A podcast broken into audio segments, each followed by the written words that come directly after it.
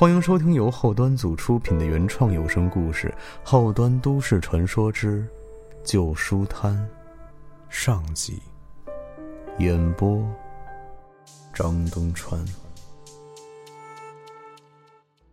大家好，我是后端组胡 Sir。听我们胡说有道栏目的朋友肯定都知道，我和道爷非常喜欢看书。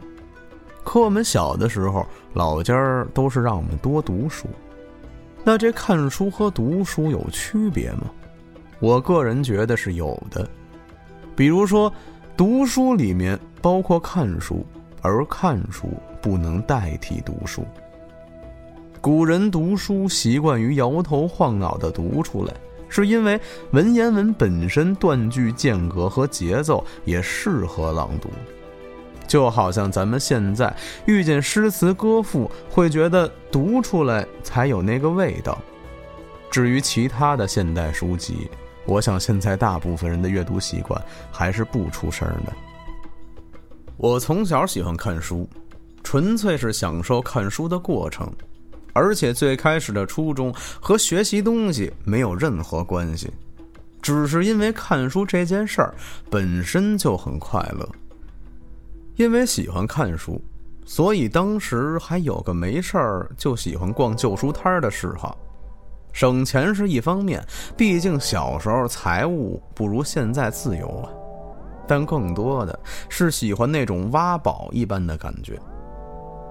因为这旧书摊上的书籍摆放大多是没有种类划分的，顾客能找到什么书，一半都是靠运气。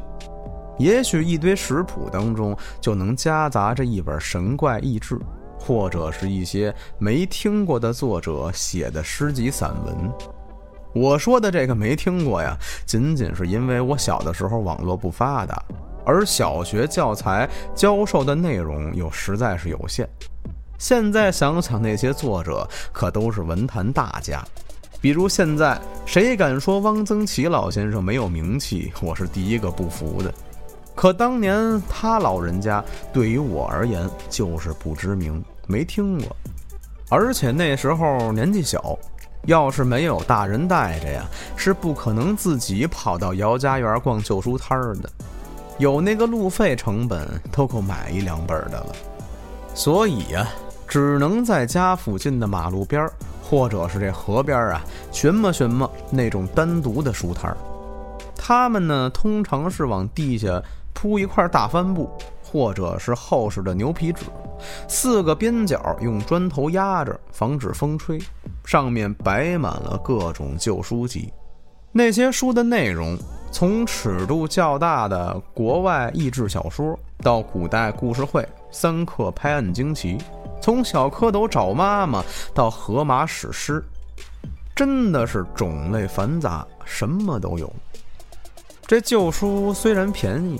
但缺点就是永远都别指望这种书有多干净，有的是真挺脏的。注意啊，这里说的脏和干净可不是指内容啊，我说的是实实在在的脏。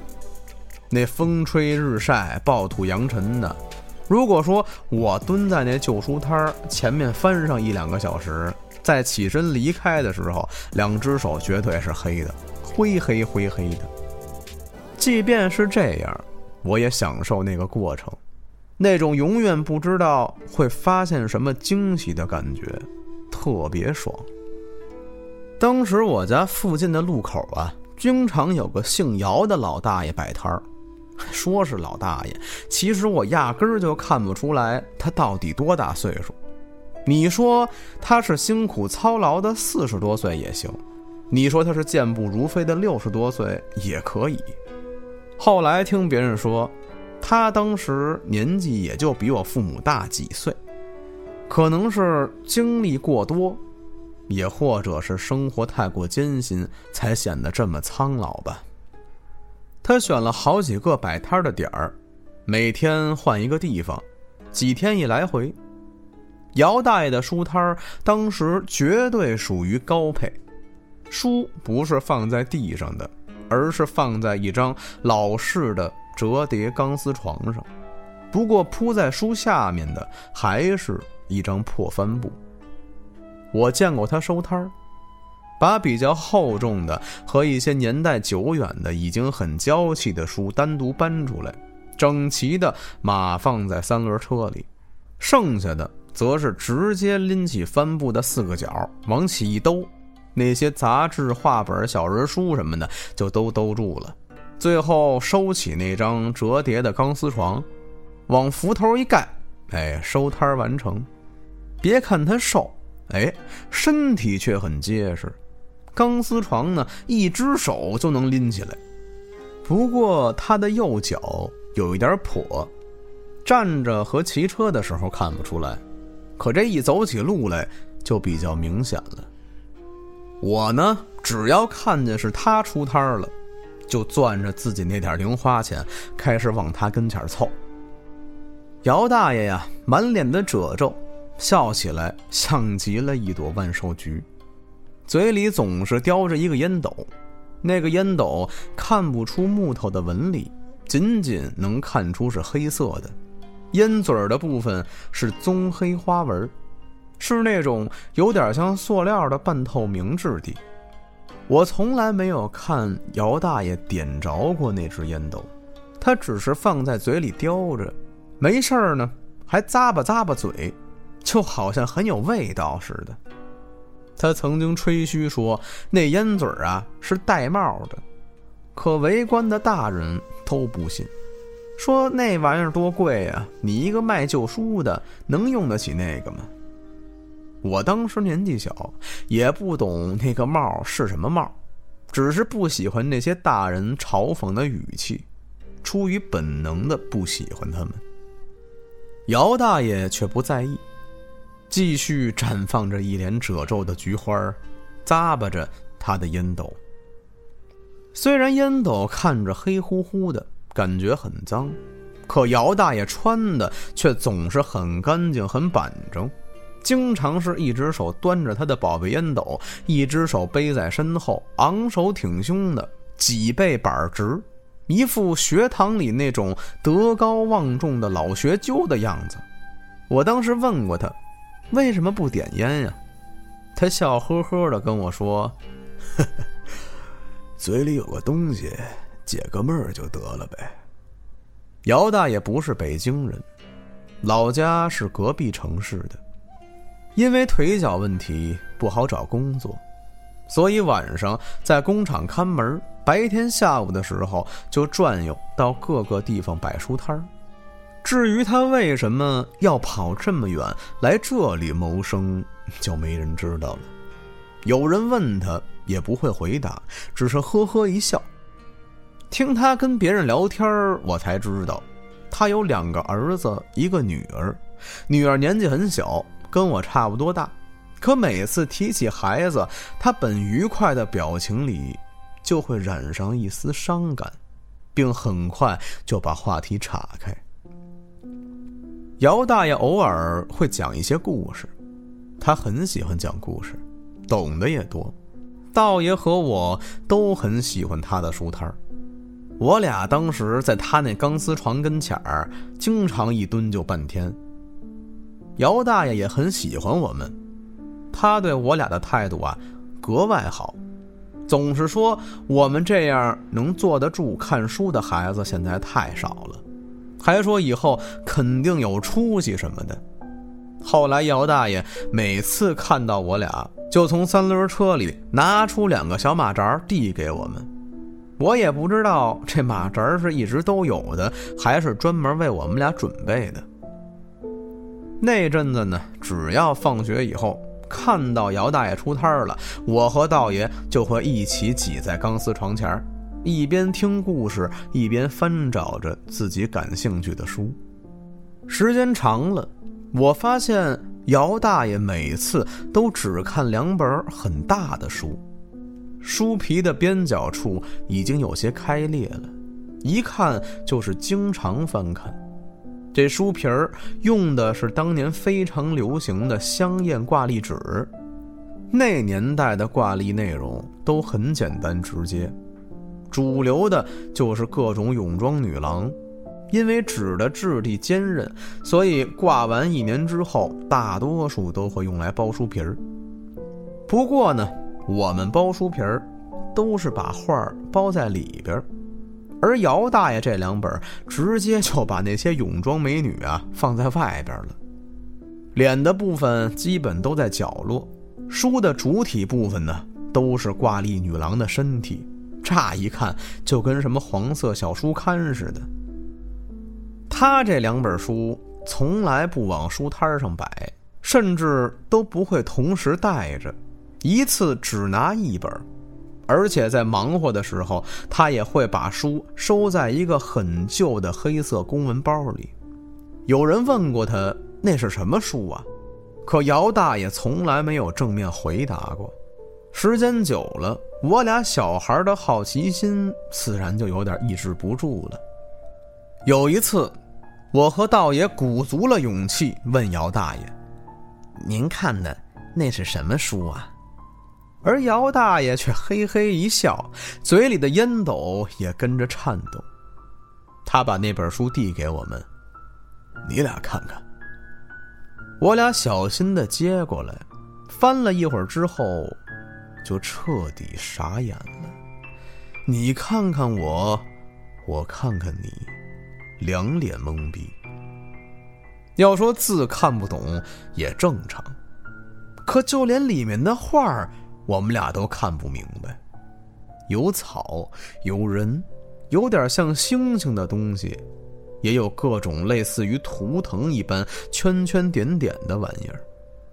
但无论是草还是人，都和我们认知中的不太一样。从书页看。年代应该相当久远了，画质很粗糙，很多小字儿都已经模糊不清了。见我俩一脸茫然的样子，姚大爷也没吊我们胃口，从嘴巴里把烟斗拿了出来，跟我们解释道：“另外那本在家里，我没带出来。不过和这本一样。”都是我托朋友从国外弄来的，费了老大的力气了。谈不上是书，都是装订好的照片复印件。你俩看不懂，也很正常。多少人啊，破译了那么多年，也没能弄懂这里边的文字和图案。老照片本来就不清楚，再复印一下子。也难怪这么模糊了。姚大爷继续介绍：“你们手里拿的这本啊，一直都是未解之谜。虽然有很多人声称自己通过研究破译了其中的几句话，可在我看来呀，都是瞎蒙的，无外乎就是用自己所见所知往这些文字图案上套。”套的稍微合理了，就说自己破解了。若是真的破解了，那为什么不能应用在全书上呢？再说，书籍的作用本身就是记载和传承，难不成人家记录下来就是为了跟自己捉迷藏用的吗？这时，道爷问他：“那您说人家瞎蒙？”那您看懂了吗？姚大爷摇着头说：“看不懂啊，在书中能求得一个问题、一个答案，当然是好的。可这世间万物总有解释不清的地方。我在人生短短数十年中，能有幸看到这本书，对我而言就是莫大的收获了。”起码我知道了这些很多人还不知道的未解之谜的存在啊！说完之后，姚大爷又把烟斗塞回了嘴里，眯着双眼，一脸深意地说：“也许有的人觉得，不能彻底研究到真相就是遗憾，可我认为……”发现未解和研究真相的过程本身就是收获，不管成功与否。哎，我说人家瞎蒙，也只是我自己一个人的发酸而已。换成我，还瞎蒙不出来呢。唉，也许以后会有人能给出新的答案吧。哪怕我看不见了，但没准你们能看见。就算你们看不见，你们的后代也能看见，这足以了。再说了，现在你们知道了这本书的存在，不也是一种收获吗？我估计，姚大爷当时是想表现出一种高人的感觉，也就是小小的装个逼。可这种感觉压根儿感染不了我们这两个孩子，反倒是他这种典型的知其然而不知所以然，还沾沾自喜的态度，让我们俩很无语。主要还是因为年纪太小，更愿意接受那些有问有答有结论的东西。如今的我们早就接受了这个世界上太多的未解，这是事实。也是现实，也真的体会到能够知其然已经很不容易了。姚大爷对于我俩的反应压根儿不意外，接着说道：“我另外那本的作者你们都熟悉，不过那本更不能算是书了，只是那位伟大作者一小部作品的整理。”我为了弄到他们，用了将近十年，最后才凑到这三十几张照片的复印件！我俩忍不住追问：那位伟大的作者到底是谁？达芬奇。姚大爷一脸的神往。他的手稿和这本书完全不一样。哦，不不不。应该说，他本人的存在就是一个谜。怎么可能有人精通这么多领域啊？听他说完名字，我俩的兴趣一下子成为了零。不就是画鸡蛋那个吗？切，无聊。后来，直到我们长大了，才发现自己年幼无知的有多离谱。如今要买达芬奇手稿的书籍并不难，但在那个年代，姚大爷能弄到他所说的那三十几张照片复印件，真的很不容易了。至于当时我们看的那本更为奇怪的书，因为不知道名字，后来我们一直没有找到。那之后没几年，电脑的普及占据了小孩们大部分的精力。在见识了电脑游戏和聊天室之后，我和道爷也开始入迷了。不是为自己开脱，我认为很少有小孩能抗拒那个诱惑。因此，我俩去旧书摊看书的这个爱好就越来越淡了。好几次，我和道爷从网吧回来，看到姚大爷的时候，也会打个招呼，说句话。可不知道为什么，心里总是有那么一点点不好意思和愧疚。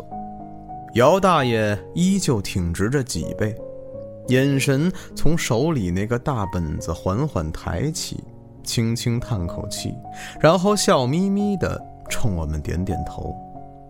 再后来，我们都不记得从什么时候起，那个路口再也见不到姚大爷。和他的旧书摊儿了。现如今二十多年过去了，我们依旧喜欢看书。当然，随着科技的发展，看书也越来越方便。一个电子书阅读器可以放成千上万本书，图书馆里的书也齐全。只是现在大型图书馆里最火爆的，永远是卖教材的地方。各种辅导机构的宣传工作人员比读者还多。如果实在是懒得应付那些辅导机构的传单，也可以上网买。新书、二手书应有尽有，但方便快捷的同时，曾经那种攥着汗津津的零花钱挖宝一般的期待感，再也没有了。那种旧书摊儿也越来越少了。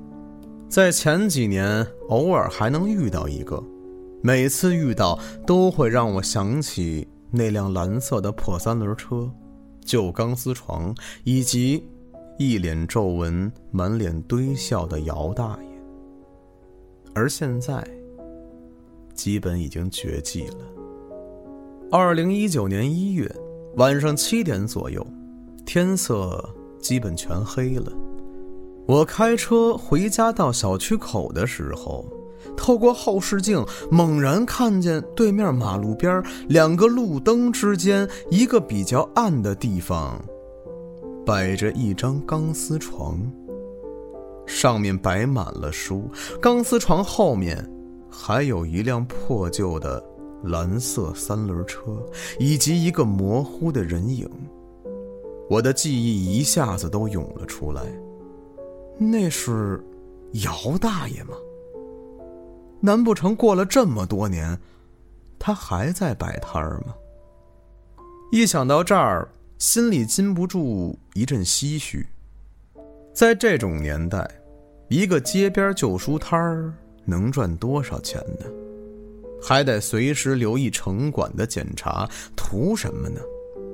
回家停好车，我扭头就往小区外面走。就算不是姚大爷也没关系，我只是想找找当初的那个感觉。毕竟姚大爷如今的年纪，就算想要摆摊儿，估计身体也不行了吧。等我再次返回小区口的时候，发现对面马路边那两盏昏黄路灯之间，什么都没有。我想，也许是最近太累了吧。脑子里怀念的东西变成了幻觉，虽然心里难免还是有些犯嘀咕，但也只能这么说服自己了。第二天，我正常出门上班，可就在发动汽车的时候，我出于习惯扫了一眼后视镜，看见后座上坐着一个人，那人衣着干净，嘴里叼着一支烟斗，怀里。抱着一个颜色鲜艳的东西，我差点一脚油门怼了出去。等我缓过神来，再看后视镜，就只剩下那个颜色鲜艳的东西了，没有人。那是一本用颜色鲜艳的老式泳装挂历包着的旧书，封面折角处是模特。那涂着鲜艳眼影的眼睛，笑吟吟的看着我。您刚才收听到的是由后端组出品的原创有声故事《后端都市传说之旧书摊儿》上集。更多精彩故事，请关注后端组账号，下期更精彩。